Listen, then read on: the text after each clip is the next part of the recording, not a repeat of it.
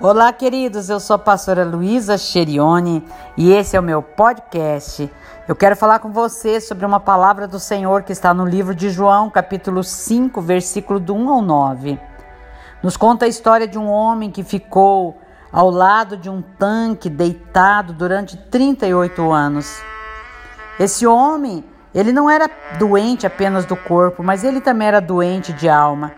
E as enfermidades de alma são muito piores e às vezes mais difíceis de se lidar do que as enfermidades do corpo.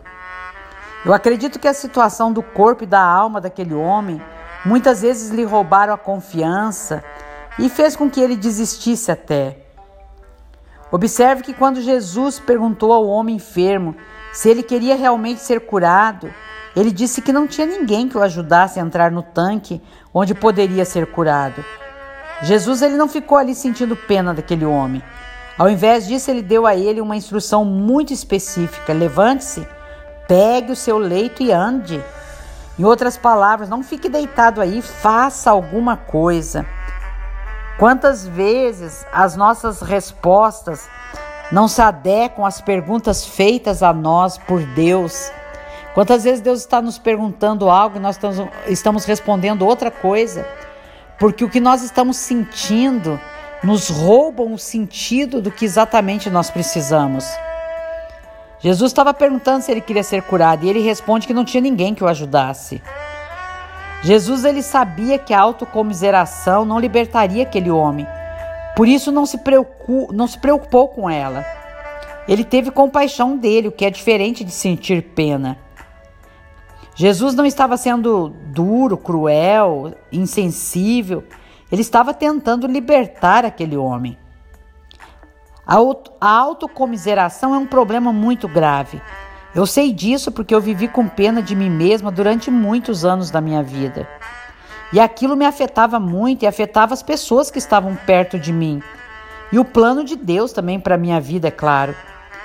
Deus finalmente me disse que eu poderia ser alguém digna de pena ou ser uma pessoa poderosa mas que eu não poderia ser as duas coisas. Deus está falando isso com você. Ou você fica aí sentindo pena de você, deitada, ou deitado, ou você se levanta para ser uma pessoa livre, poderosa, andando nos propósitos, nos caminhos da vida, nos propósitos de Deus também.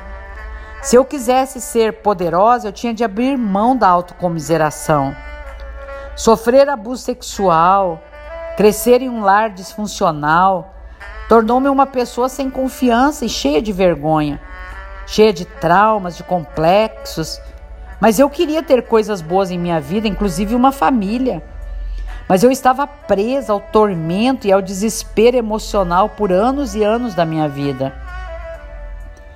Assim como o homem de João 5, Jesus também não me deu a sua pena.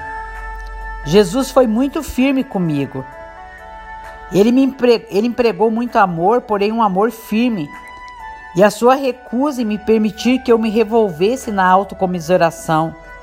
Foi um momento, sabe, de muita decisão em minha vida. Eu não estou mais no fundo de, do poço, porque eu decidi que eu não ia viver a minha vida sentindo pena de mim mesma, mas que eu ia me levantar e andar em Deus. Agora eu tenho uma vida maravilhosa, eu tenho uma família maravilhosa, eu tenho um marido maravilhoso, filhas maravilhosas, genros maravilhosos, eu tenho uma igreja maravilhosa, eu tenho amigos maravilhosos. Por quê? Porque eu decidi me levantar tomar os meus traumas, tomar as minhas dores, tomar a minha autocomiseração, tomar o meu orgulho e andar. Sabe? Se você ouvir essa palavra hoje, olhar atentamente para Deus e seguir isso que eu estou te falando, você também poderá ter uma vida maravilhosa no Senhor. Sabe, em João 5,38, Jesus repreendeu algumas pessoas porque elas não estavam mantendo a palavra viva nos seus corações. Elas não estavam confiando em Deus e nem se apegando ao Senhor e à Sua palavra.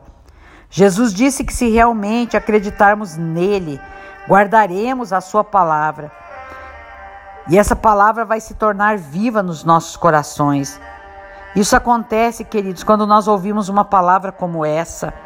A palavra de Deus é o conjunto dos seus pensamentos, e quando damos a sua palavra o primeiro lugar em nossas vidas, os seus pensamentos se tornam os nossos pensamentos. E nós vamos experimentar os milagres de Deus. E nós vamos nos levantar de tudo aquilo que nos deixou caído por tantos e tantos anos, paralisados nas nossas vidas. Levanta e anda. Essa é a palavra do Senhor para você. Amém.